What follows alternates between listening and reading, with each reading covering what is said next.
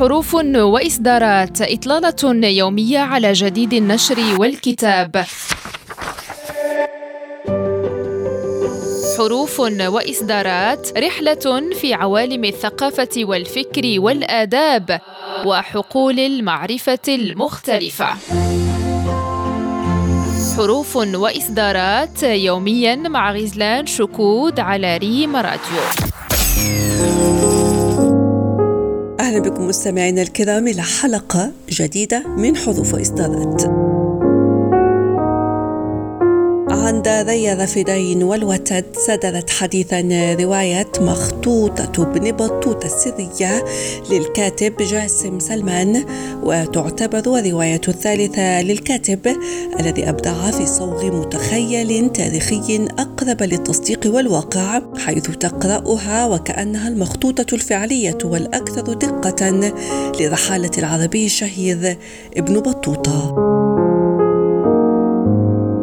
وحول إصداره الجديد قال جاسم سلمان إن روايته هي عبارة عن محاولة لإعادة قراءة ابن بطوطة من جديد والاستعادة الإرث الذي تركه الرحالة العربي الكبير وهي محاولة تربط بين حاضرنا وذاك الماضي.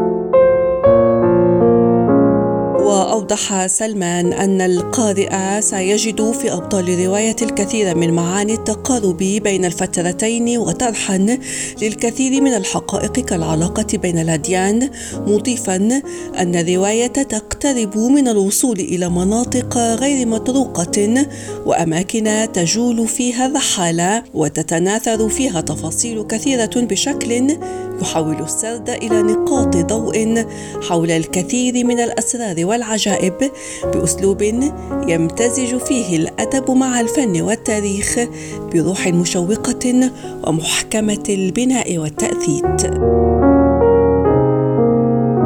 وتتميز الرواية بكونها إعادة كتابة خيالية للتاريخ بأسلوب فني وبجرأة متناغمة مع تطلعات وأسئلة قراء التاريخ الذي لا يجدون فيه ضالتهم حيث تتجسد في أبطال الرواية الكثير من معاني التقارب وتطرح الكثير من الحقائق كالعلاقة بين الأديان والإنس والجن وتتراقص الحقائق والوقائع كالأفكار بين أصابع الكاتب.